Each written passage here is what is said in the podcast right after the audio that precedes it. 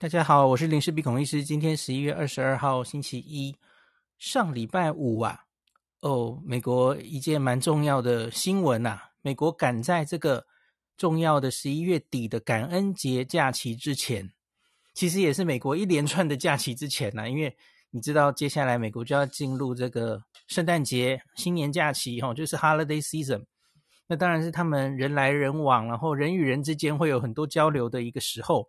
大家都在呃这个室内，然后那所以当然是有可能疫情会传播的时候哈、哦。那美国最近疫情又有死灰，其实也不叫死灰复燃，美国其实一直没有压到很低过了哈、哦。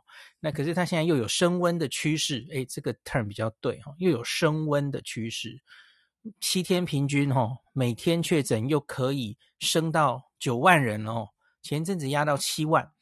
所以美国其实开始又有点紧张了哦。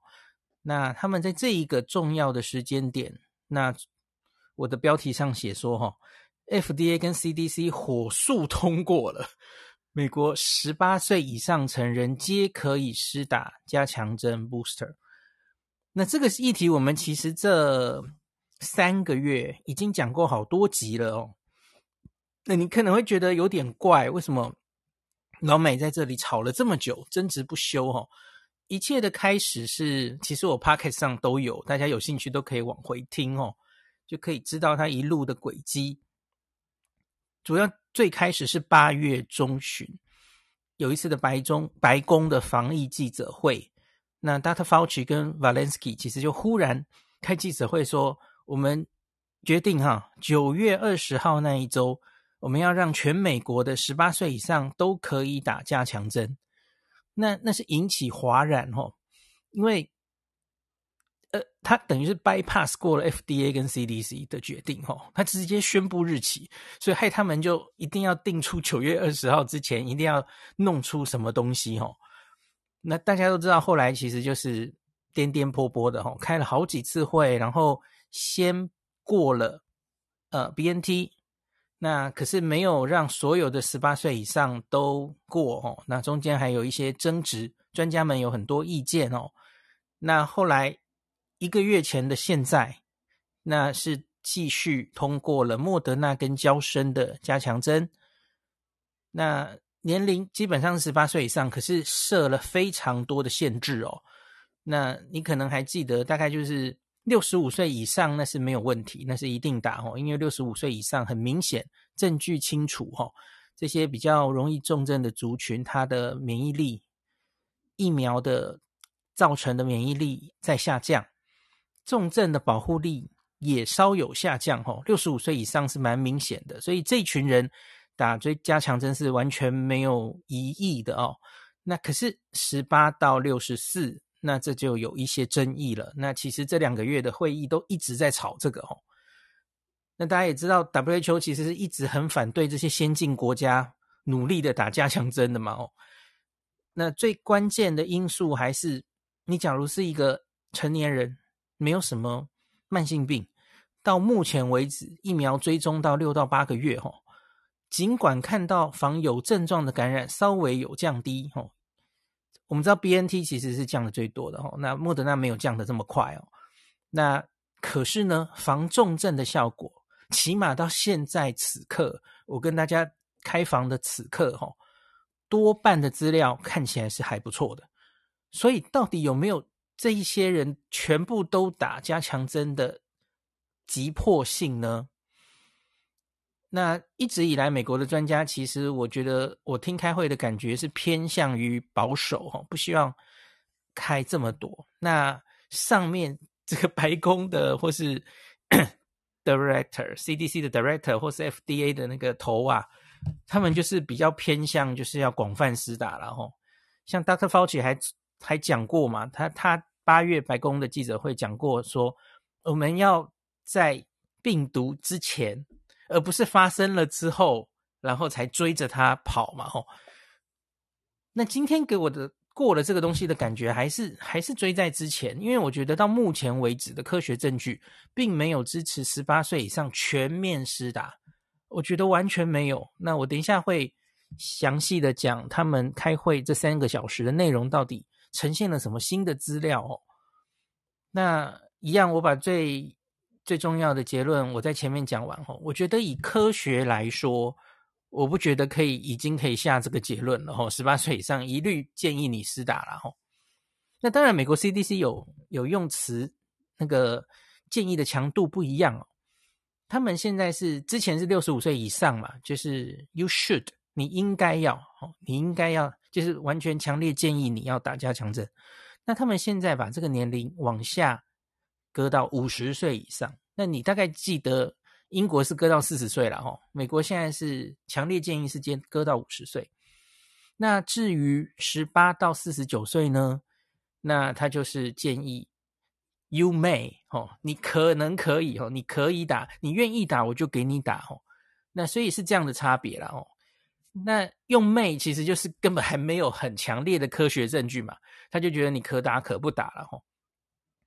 好，所以大概结论是这样。那我个人跟我昨天好像叶斌也有开房哦，他其实有点担心，就是叶斌的最新一集 podcast 大家可以去听哦。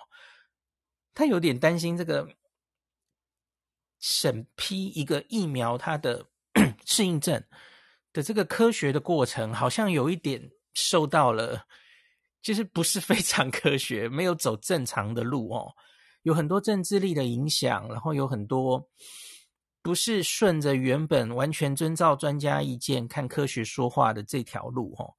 那他其实是蛮担心，这个才是对民众对于这些政策。然后相不相信这些疫苗政策最大杀伤力的事情，倒不是只针对这一次 booster 的政策本身哦。我某种程度上是蛮同意叶斌的哦，因为我我并没有看到多了太多新的完整的证据建议这样做。那可是造成的影响势必是深远的，因为你看美国最后。晚了两个月，吼，比白宫声称的两个晚了两个月，可是还是终究实施了，吼。十八岁以上美国的成人，在你打第二剂之后六个月，白宫当时其实还是说八个月嘞，现在变成六个月了，吼。六个月后你都可以打加强针，那这势必会造成所有的欧美国家、西方国家，吼，有钱的国家竞相准备他们的。加强针，那我觉得对于全世界的疫苗供应的不平衡，应该是一记重击哦。原本可能很多国家还是只只这个，比方说六十岁以上、五十岁以上准备哦，那你那个准备的疫苗的量，跟你现在要准备十八岁以上，那是完全不同的疫苗的准备量哦。那会不会因为这样而影响到？全世界的疫苗供应链，我觉得肯定会的啦。哦，那所以当然我也是蛮担心这件事后续的发展。可是看起来它是木已成舟哦，这已经变成不可避免的趋势了。吼，那乃至于我们说我们台湾啦，吼，我我想我们一定会打的啦。因为你看现在所有台面上的这些啊，欧美各国，然后那亚洲各国，大家都竞相在打加强针，吼。那那那，我们的政府怎么可能不准备加强针？那不准备被打死了，又又说你没有你没有超前部署什么的啦，哈。准备是一定要准备啦，那可是有多少人愿意打，又是另外一回事。这个我们下一集再谈台湾的事，我们先讲美国哈。好，所以总之我的结论就是，我我觉得这个发展令我有点担心。然后老话一句。我想美国人也知道自己的问题。我看到今天他们最后有一张投影片哦，他的第一张写说，他们的 CDC 内部小组，他写在第一行，重中之重还是到现在都还没打疫苗的人要去打疫苗，而不是 booster 加强针有多少人没打。美国这三个月已经陷在这个泥沼里，讨论来讨论去，然后让民众雾里雾里看花。然后大家都搞不清楚，哎，你这样列，我到底该不该打加强针？到底应不应该打？有这么急迫吗？然后，那那些连一针都不愿意打的人，现在你在讨论第三针，他根本鸟都不想鸟你哦，他又觉得你这个疫苗反正半年后就没用了嘛，那那我现在打干嘛？哦，所以我觉得他对于整体疫苗政策的推动是非常负面的。回头看美国的这三个月。三个月前美国的第一两剂完整注射，我记得就是五十出头吧。那到现在应该是还没有六十，就面临苦战哦，就几乎停滞，进展的非常缓慢哦。美国大概还有六千万的人是成人哦，是可以打疫苗，可是就是死都不打的哦。那这六千万就足以让冬天疫情再烧起来嘛？毫无疑问。好，那个简单结论讲完了，结论先讲在前面。那现在我们开始讲到底星期五他们开会讨论了什么东西哦？那这整个会议下午三个多小时哦。分个几个部分，第一个就是 BNT，呃，辉瑞公司啦，辉瑞公司来详细的报告了他们那个一万人的加强针临床试验。那这个东西呢，其实我在十月二十八号的 Podcast 那一集有上传，大家可以回头去看。那那是辉瑞十月二十一的新闻稿哦，那时候只有一个新闻稿，简单的新闻稿，然后说他们做了。一万人加强针，然后是原本之前的临床试验受试者，那离他的第二季啊，中位数相隔十一个月，然后五千个人打针，五千个人没打针，然后来看他会不会再增加保护力啊？那他现在就报告，所以他有更多数据，特别是安全性资料有释出了吼。那有效性其实之前就跟之前的那个。我跟大家报告过的数字差不多，就是有效性大概就是可以到九十五点六 percent。好，那我们这这是第一部分，这是 BNT 来报告的部分。这个其实是原本这一天的会议唯一要讨论的事项哦。那可是呢，这场会议在星期五嘛，然后在星期三的时候呢，莫德纳就积极的也提，他说我们也要，我们也要提交新资料，然后。也申请十八岁以上全部都可以打加强针，这样哦。诶，大家就很好奇，那你莫德纳是多了什么资料哦？然后非常令人为之气结，他几乎没有多什么新的资料哦。他的投影片只有五张而已哦，一张是标题，一张是打法。那谁谁都知道怎么打呀，还需要你讲？他就很厚脸皮的，只在丢了一点点资料，然后他也要跟上这班车哦。很妙的是最，最后还给他过了。我我觉得这是，就是我刚刚前面有说哦，我跟叶斌有同样的想法。你假如以同样严谨的科学证据出来了，你才可以给他过。很明显没有哦。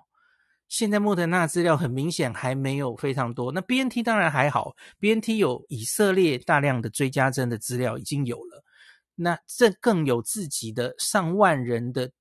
第三期临床试验，哈，加强针打下去有详细的资料，所以他要被批十八岁以上给加强针是完全合理。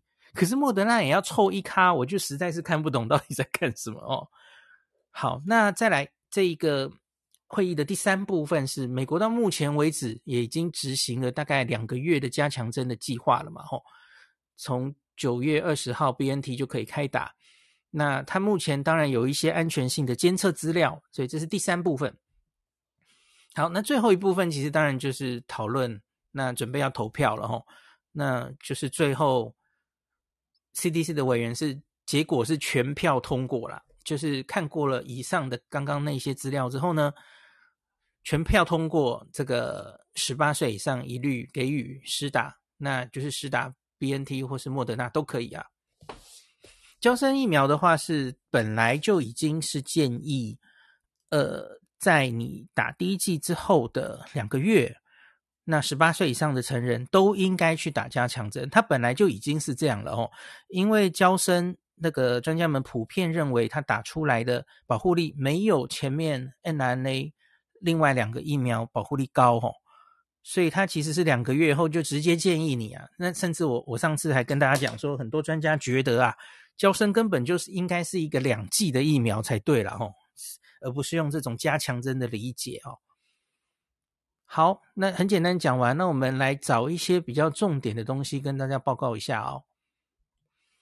那在我觉得最重要的一个，呃，一个观察点是哦，你因为你一定会问，经过了这两个月，为什么前面啊，不管是 FDA 或 CDC 的专家都在那边一直担心，然后说不行，还我们还不应该让十八岁以上全部的健康的人都可以打加强针。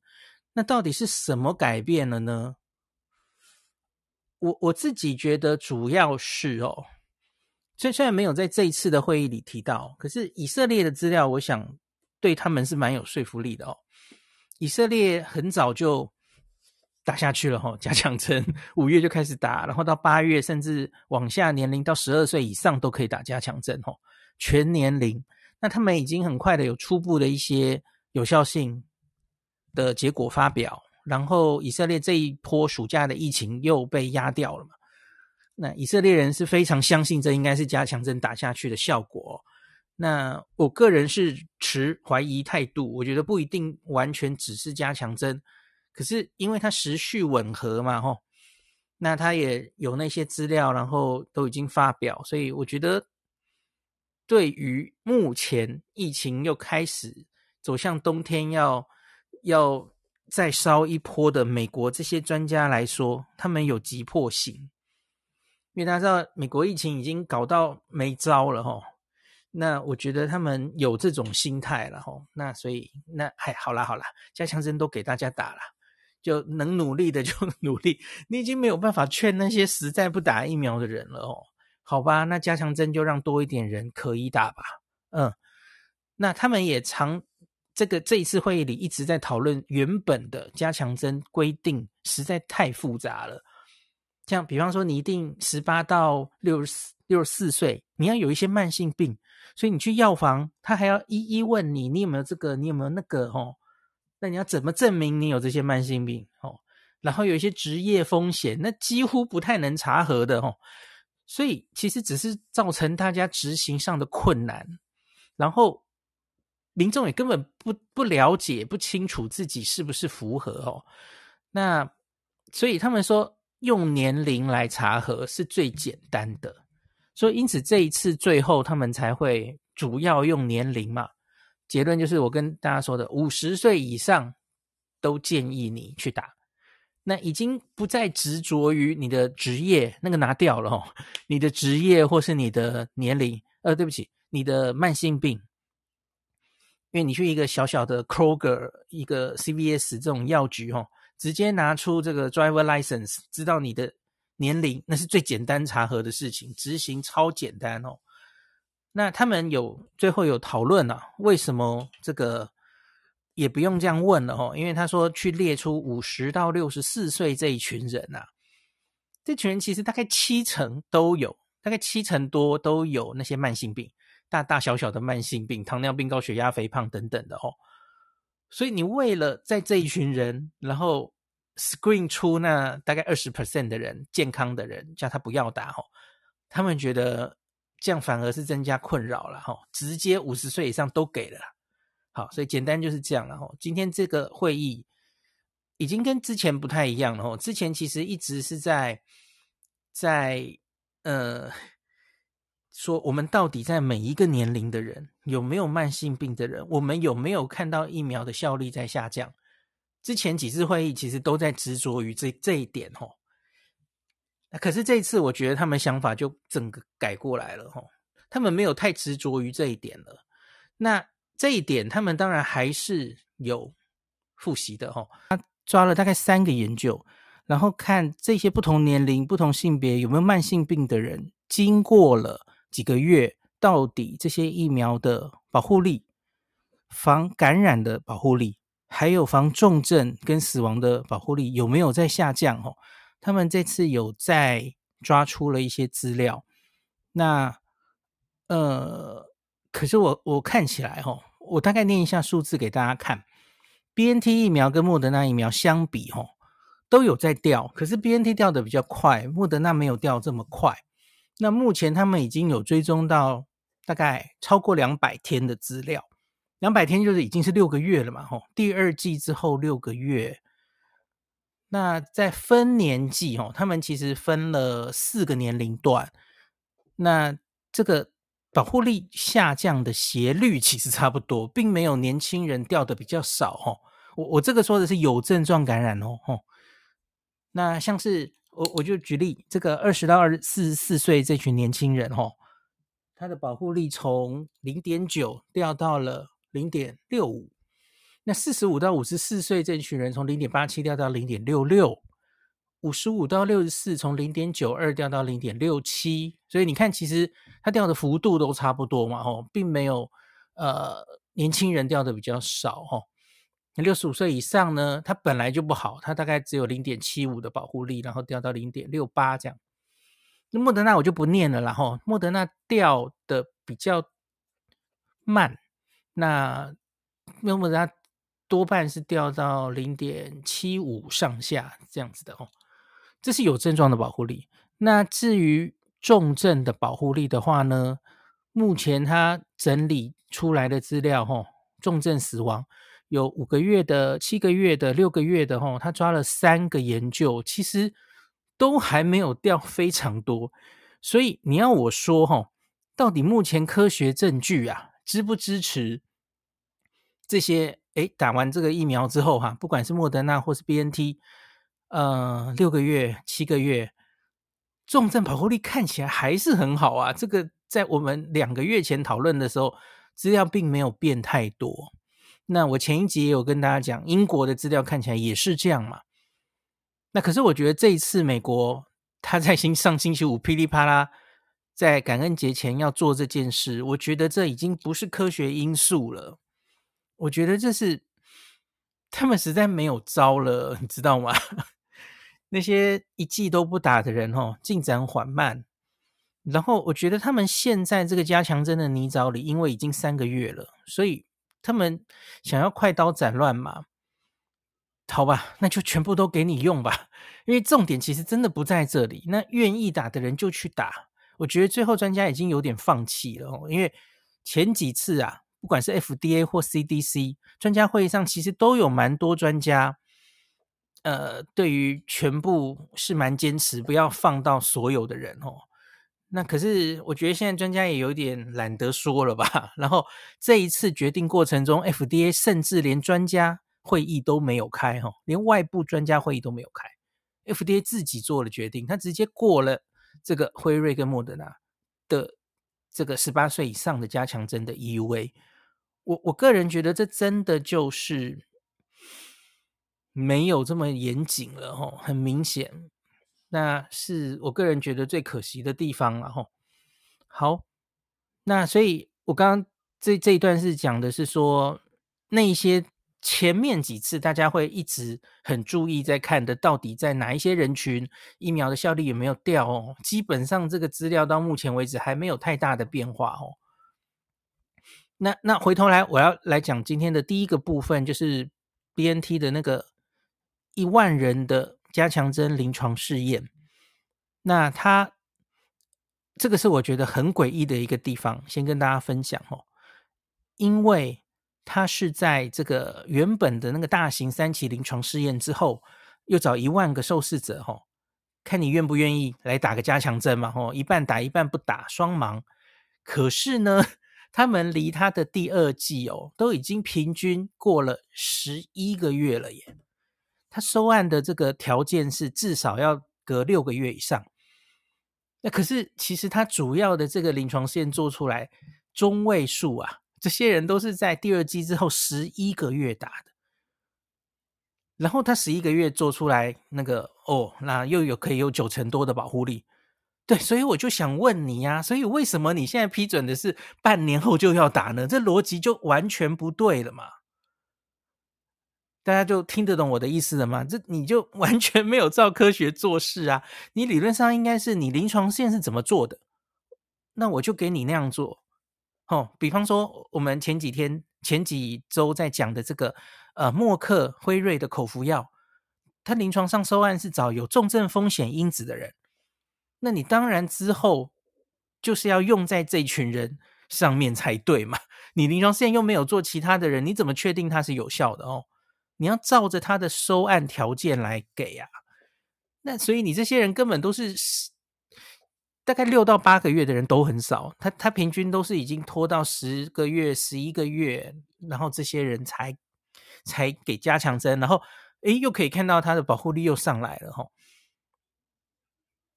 对，所以我就不知道那那为什么一定要六个月之后就给？哦，这这是就是我觉得最大的一个矛盾。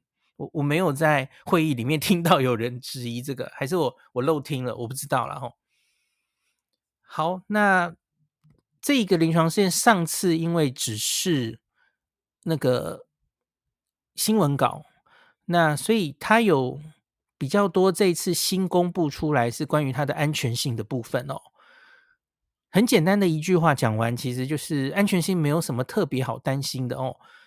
因为他想一下，他的第三针是已经离第二针很久了哦。不是半年而已哦，是十一个月哦，所以他在这个临床试验里面看到的，他再产生的一些发烧啊、不良反应啊，其实比例都远没有第二季的时候高哦，比例低低的啦吼，没有什么特别之处哈。那反而在等一下我会讲这个美国已经加强针打下去的这一群人的，因为那就是大概六个月的资料嘛，哈，六个月就打第三针，我觉得那个比较有意思啦吼。这个十一个月之后的安全性又不一定能代表六个月的安全性，是吧？你你比较离比较久了，哦，那可能对于那个免疫记忆没有这么强烈了。所以大家记不记得我们这个台湾自己做的 AZ 混莫德纳，哦，相隔八周的不良反应就比相隔四周少。所以你看六个月跟十个月，应该是十个月会比较少吧？想起来应该是这样子啦，吼。好，所以这个安全性大家有兴趣自己去看啦。总之就是没什么特别的吼。那在这两组间再重复一次吼，他就是这个没有打第二针的人，第三针的人，那他总共有一百多个有症状的感染。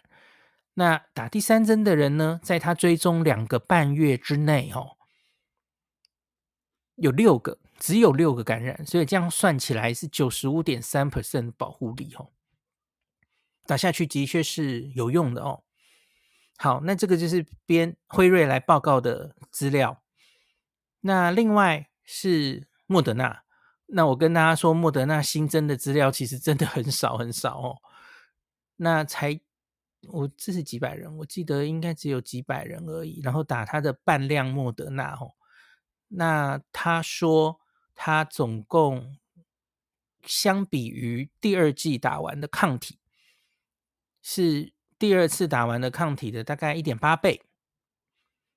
然后，假如是这是跟第二季的尖峰比值是一点八倍，那假如是跟那个第三剂施打前比的话，哈，那他去做综合抗体效价，哈，针对原本的武汉株，它可以增。加十三倍，打了之后就抗体马上就升高十三倍了哈。那假如针对 Delta 的话，可以升高十七倍。那这个在十八到六十四或是六十五岁以上都有差不多的抗体生成性哦。可是他这个好像只有几百人吧？那另外这个莫德纳，我刚刚说他只有五张 投影片。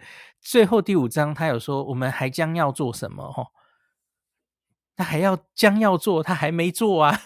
他说他们已经也有一个万人的这个临床试验哦，一万五千人。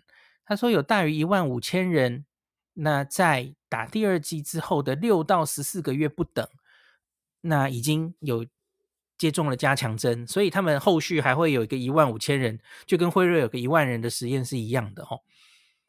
那他说已经把这一万五千人的这个安全性跟那个呃免疫原性都会继续做哈，然后说没有看到预期之外的不良反应。那他期待是在明年初啊，二零二二年才会把结果出来哈。啊，那时候你加强针根本都打完啦，大家就。顺序都不对了，是我的意思哦。你看，全美国人现在已经十八岁以上，莫德纳就要打下去了，就完全顺序都不对了哦。这假如在台湾的话，应该也会被炒图利厂商吧？OK，好啦，反正就是这样。莫德纳其实这次根本没有，我也不知道为什么他这么厚脸皮，他他胆敢这样直接 星期三就直接插队，哎，我也要审，我也要十八岁以上。可是问题是你什么鸟资料几乎都没有出来，耶，我觉得真的很夸张。更夸张的是 FDA 就直接给他过，CDC 也没意见哦。哎，怎么会这样？好，那接下来我们再进入我觉得比较有意思的不良反应，不良反应的监测，哦，那一样就是美国有两大系统嘛，就是 VAERS 跟 vSafe。vSafe 人数比较少，那可是比较细。那我们先讲 vSafe 哈，在 vSafe 的系统上面呢，那美国这两个月已经施打了，它有七十二万个加强针的记录哦。那它很有趣，它它还有可以看得出来统计哈，这个加强针里面啊。呃，你原本打莫德纳的人哦，有九十五 percent 都继续打莫德纳，忠于原本的品牌哦。好，那再来 BNT 的话，九十九 percent 打 BNT，继续打 BNT 哦。可是娇生就不一样哦。那大家应该记得，美国那时候其实就是自己 NIH 做了一个混打研究，然后发现娇生疫苗哦，你继续加强针打娇生，抗体没上去多少。那可是呢？你打人家的莫德纳或 BNT 抗体飞天了是吧？还记得吗？那莫德纳抗体尤其高，所以呢，交生疫苗继续打交生加当加强针只有十六 percent。那这三万九千人里面，哦，打交生疫苗的人，他有两万一千人是打莫德纳作为加强针，一万一千人是打 BNT，哦，有一个有效有有趣的统计呀、啊。那接下来他就是看这个打加强针之后七天之内哦，到底不良反应的比例如何哈？那其实也没什么好讲的哈，主要就是打莫德纳的哦，呃呃，有有两个原则，第一个原则是这个第三针的反应通常介于这些人的第一针跟第二针之间那个不舒服的比例哈。没有到第二针那么严重，大家知道 mRNA 的第二针是那个不良反应比较高的嘛？哦，它大概就介于第一针跟第二针之间。那第二个观察是，打莫德纳的人不良反应还是比较高，虽然这个加强针莫德纳已经是半量了，哦，已经是五十 microgram 五十微克，已经是一半了，可是看起来它的发烧啦、局部酸痛的比例还是大于 BNT 的，哦，所以主要。就是这两个观察哈，那 vSafe 因为它只有七十五、七十二万嘛，吼，你看，那大家一定很关心的是心肌炎，那可是因为你才 七十二万人，那个心肌炎是百万、十万分之几的这种几率哦，那所以，那我们要去下一个系系统看了哦 VAS 系统它它就可以容纳更多人了吼，VAERS 系统。那个它总共已经累积了，呃，这个数字是什么？一千六百二十五万的 BNT 施打，然后九百六十六万的莫德纳，那三十三万招生疫苗哦，那各自有通报一些不良反应的比例啦，吼。那特别我们来讲看一下心肌炎，因为你心肌炎要数字拉大你才看得到哦。那他他到目前为止通报了，我刚刚说那个。几千万哦，两千万是不是加起来？对，超过两千多万的加强针里面，它只被疑似通报了五十四例的心肌炎。那这五十四例其实它多半都还在厘清之中了吼，有三十八个还在在 review 哦。那有四个已经排除，然后有十二个是比较确定这是呃疫苗引起的心肌炎。那这个中位数啊。五十一岁，这个因为 因为这些先开始批准打加强针的还不是很年轻的人嘛，哦，所以现在看心肌炎当然几率不高哦，那是正常的哦，因为他还没有打到新年轻人去，所以心肌炎的几率其实美国不会那么快了哦。那要看要看以色列，等一下我会讲哦，最后最后一章的时候会讲。好，所以美国这边的心肌炎还没有太多资讯，那我们就进到最后，他们要投票之前哦，他们考虑了非常非常多的事情哦。那我来把一些有趣的跟大家分享。哎，应该这里就可以讲以色列了。我看一下哈。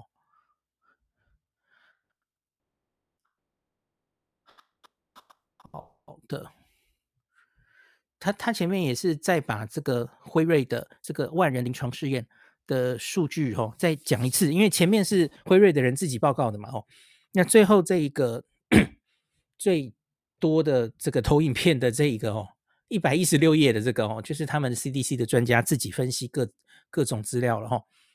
那他点出一个哦，在这个辉瑞的万人临床试验里面，多半的不良反应其实都没有超过之前第一、第二季的观察的比例或是种类。那唯一有一个他们有提到的哦，是淋巴结肿大。我在想，这可能是打的手臂那边腋下的淋巴结吧？哦，在第三针之后，吼。大概有二点七 percent 的人有发生这种淋巴结肿大，那之前打两针的时候只有零点四哦。对，他说可以是在腋下，可以是在颈部的淋巴结都可以。那他呃多半都是轻微到中等的严重度，那多半是在打针之后的一到三天发生。那他大概只。的女生比较容易发生了哦。好，那所以副作用不良反应看起来特别的是这个淋巴结的问题哦。好，那接下来这个他们做了一个表，就是到底目前辉瑞的加强针在大于六个月以上哦，不是准六个月哦，大于六个月以上，他这个写的很。敢跳，因为多半这个临床试验其实是十一个 十一个月才打哦，六个月的人其实很少哦。那他就说，到底这样打加强针哦，以下几个他就分优缺点嘛吼。呃，好处是你可不可以防有症状的确诊的新冠？很明显可以吼。那第二个，你可不可以防住院？不知道。因为在这个所有的他这次收案的人里面，哦，没有几个住院，我记得好像只有两个吧，所以他没有几个人重症，所以这个可不可以防死亡？没有，不知道，因为这十万的人里面没有人死亡，哦，一一万个人，对不起，那你可不可以防传染呢？就是让这个打了加强针之后，就让他不会得感染，而且不会传给别人？没有，没有资料，哦。因为这个临床试验没有追踪这个事情啊。好，那可能的伤害有什么？有没有 SAE 严重的不良反应？哈，应该这个几率是小的哈。那所以好，他就这里资料不够，他就拿以色列的心肌炎的资料，已经打加强针的人哈，以色列的这个资料累积了很久哈。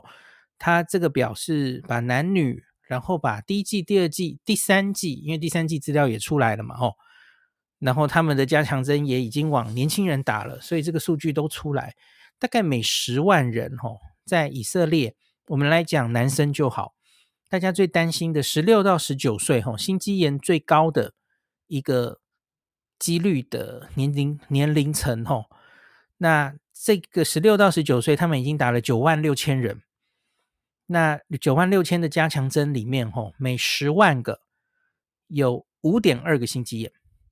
那之前的第一季，吼，是一点二个，然后第二季是十六点一，你看十倍嘛，吼，第一季跟第二季是十倍，我跟大家讲过了哦。那诶，第三季是五点二，所以一样，它是在第一季跟第二季中间的一个一个数字，吼，没有比第二季高，吼，第二季还是最高的。那大家要知道，以色列是五五个月就可以打第三剂了哦。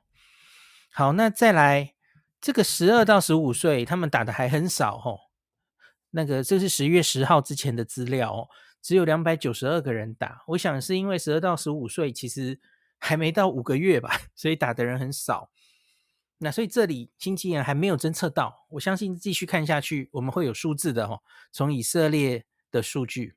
那二十到二十四岁年轻男性已经打了十四万人了吼，那这个第一季之后十万分之二点二，第二季十万分之十点三，哦，比较高。那第三季一样又掉下来了，吼，十万分之三点六，所以看起来差不多了，吼。那二十五到二十九我就不念了，这三个数字通常就是一点，呃，这三个数字分别是一点二、八点四、零点七，哦，这个比例还比第一季还低。所以从以色列的资料看起来，吼，第三季的心肌炎似乎没有想象中的这么严重，吼。至少没有打到第三季，暴露到第三次会被心肌炎几率就更高。初步答案看起来没有这个现象了吼。好，那我们接下来再看一下这个莫德纳，那他也整理了一下莫德纳到目前为止累积的证据，然后又做一下刚刚那个表吼，我刚刚说的嘛，到底大于六个月以上施打，我们现在有哪些证据吼？很不幸，就几乎都没有证据，就都很低哦。那个证据力非常的低，就因为资料根本还很少嘛，吼。那所以就实在是真的让人有点难过哈。那他只有唯一说，我们从这个呃抗体这个还有保护力的下降的速度哦，莫德纳似乎没有 BNT 快。那你你这就更应该不急着这个莫德纳打完的人六个月就要打加强针啊，不是吗？哦，这根本就不知道啊！吼，那莫德纳的第三剂心肌炎，很抱歉啊，就没资料，因为以色列打的都是 BNT，好吗？所以这里也是无法评估的哦。所以你你越想越觉得这个决定真的是有点太粗糙了，你不觉得吗？你你十八岁以上这些莫德纳人心肌炎根本还不知道，你有的是 BNT 的资料，你现在就让所有的这些人莫德纳都可以十八岁以上去打第三剂，这个是有点风险的吧？吼，好，那我们继续往下看，他们还考虑了什么事情？吼，到目前为止，符合这个这两个月来符合加强针的定义的美国人，哦。其实只有十 percent 去打了，很低哦，十分之一哈。然后有四十 percent 的人是根本搞不清楚自己到底是是不是已经合乎可以去打的条件了啦吼。那在这个施打里面，重中之重应该是六十五岁以上。我说证据力最强，他们应该要打的哦。那打了两个月，目前只有二十一 percent 的人去打了加强针了吼。那所幸这里面呢，有五十二 percent 人表达他是愿意打的啦，他只是还没去打这样。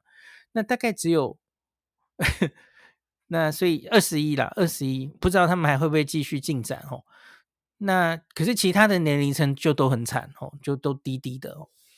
那可能就是跟政策上实在是太令人疑惑了哦，大家根本不知道自己可不可以打这样子哦。好，那还有做问卷哦，就说对于这个加强针的信心哦，那这个你觉得这个加强针打下去是不是有效？偏有效的人呢，大概有六成的人回答有效，可是也有三成三的人他是不太相信的哦，他觉得这个打加强针应该没什么用哦。那这个当然回答的。也跟他原本是不是已经打疫苗有关系了吼，已经打疫苗的人有七成八的人觉得应该会有效的，吼，有十九 percent 的人觉得大概没有效。那没打疫苗的人，现在还没打疫苗的人，那当然就反过来了吼，他们有二十二 percent 人根本不相信加强针还会有效。那呃。呃，对不起，是有七成的人不相信它有效，那二十二 percent 的人觉得好，也许有效吧。哦，可是我我打不打是另外一回事哦。好，好啦，那所以大概就是这一些资料。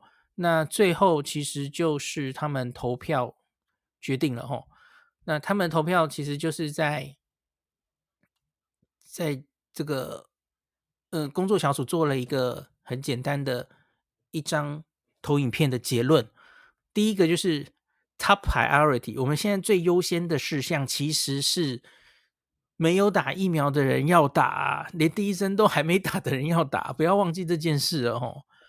然后他说，那我们在做这些疫苗政策，要先确认一下，到底打疫苗的目的是什么？那最重要、最重要的目的应该是防重症，这个应该大家同意吧？哦，假如这句话就停在这里的话，我相信结论应该就会导向，好像不用大家都打加强针嘛？哦，可是他后面又讲了哦，我们还有一些其他的目标是可能从疫苗达到的哦。第一个。是要维持我们的工作量能，就不要让大家就请假嘛，吼。然后我们的医护人员 （healthcare） 医医疗机构的照顾的能力等等，吼。所以医护人员就该打了嘛，吼。不只是保护他自己而已，哦。那第二个是减少感染跟传染这个东西。那他报告到这里的时候，他也很老实的说，我们目前是不确定他可不可以防感染的，哦。那可是他说，在美国现在又开始这个流行的这个时候，那可以预期，假如你打下去，综合抗体变得比较高的，起码前两个月哦，也许它的防感染的能力是会比较好的哦，所以因此对于整个疫情的控制应该会有帮助。对，所以我觉得他们因此就做了这个决定，想把大家的抗体再冲高高哦。然后希望看可不可以控制住冬天的这一波疫情，这样子哦。好，所以大概整个开会的结论，最后一点点时间，他们就是在挣扎那个建议强度的问题。然后，总之这中间都不用讲了，他们最后尽量简化了对于加强针的建议，就是五十岁以上，you should receive a booster，你应该要去打。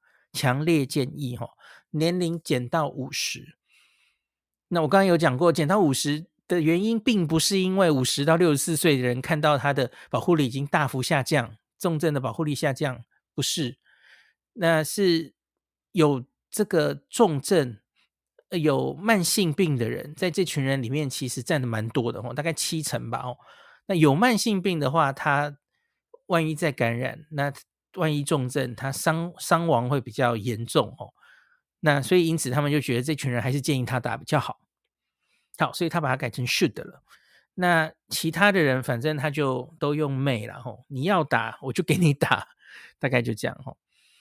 好了，我我把美国全部星期五开会的事情已经讲完了。那重新简单的讲一次我的意见啦，就是。这是美国的资料，美国决定这样做了，我觉得它对全世界一定会影响的。那接下来的几个月，我们应该会看到很多国家这样大量的施打之后，比方说德国，德国现在因为现在的疫情惨重严重哦，他们现在也没招了，他们现在也在 强力推第三季。可是我其实很担心，他们会不会重蹈美国的覆辙？美国这三个月其实就是陷在第三季的泥淖里。明明现在不是没有打第三季而让疫情严重，德国现在占据加护病房，然后死亡的人多半是一剂疫苗都没有打的人，这跟德州的情形是一模一样的。所以你应该要花上洪荒之力，是让这一些死都不打的人，想尽办法让他还是可以打的，怎么样？连哄带骗去打，那这里我最后讲一件事情了吼。那总之我们会看到世界很多国家到底打第三季之后吼，是不是真的对疫情控制有帮助？因为只看以色列只有一个国家，我觉得不准。我们再看多一点国家，可能会对于我们理解第三剂真正的功效会更清楚哦。那到我们真的做要大量施打第三剂的。时候我们会有很多 学长姐的资料可以参考。那我最后讲一个，嗯、在白宫的记者会，十一月十七号，哈，Dr. Fauci 那个时候，那个时候还没有第三针，还没有，刚刚要开会而已嘛，哈。他那天的发言，哈，我觉得很重要。他把德州在九月到十月这一个月，德州的呃分年龄。有打疫苗跟没有打疫苗的人，吼，发生这个染疫之后，呃，得到呃，染疫之后死亡的比例，他把它整理出来。那是我们来看，它分几个年龄吼，十八到二十九岁的年轻人，有打疫苗跟没打疫苗，死亡差了三十七倍。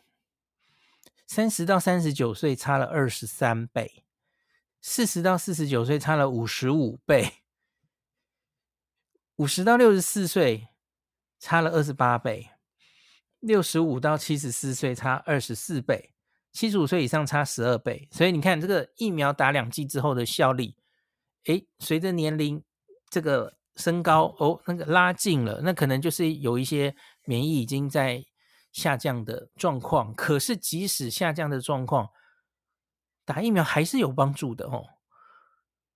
所以不要再鬼扯什么疫苗，打了疫苗疫情还是烧起来啊。因为，因为你很明显的看一下现在欧洲的状况嘛，东欧跟西欧不一样啊。有打疫苗的人，好，他疫情还是烧起来了，对。可是你去看他的重症率跟致死率，跟东欧完全不一样啊，整个被压掉了。疫苗的确重点应该是防重症，不是防感染嘛？好，所以有用的。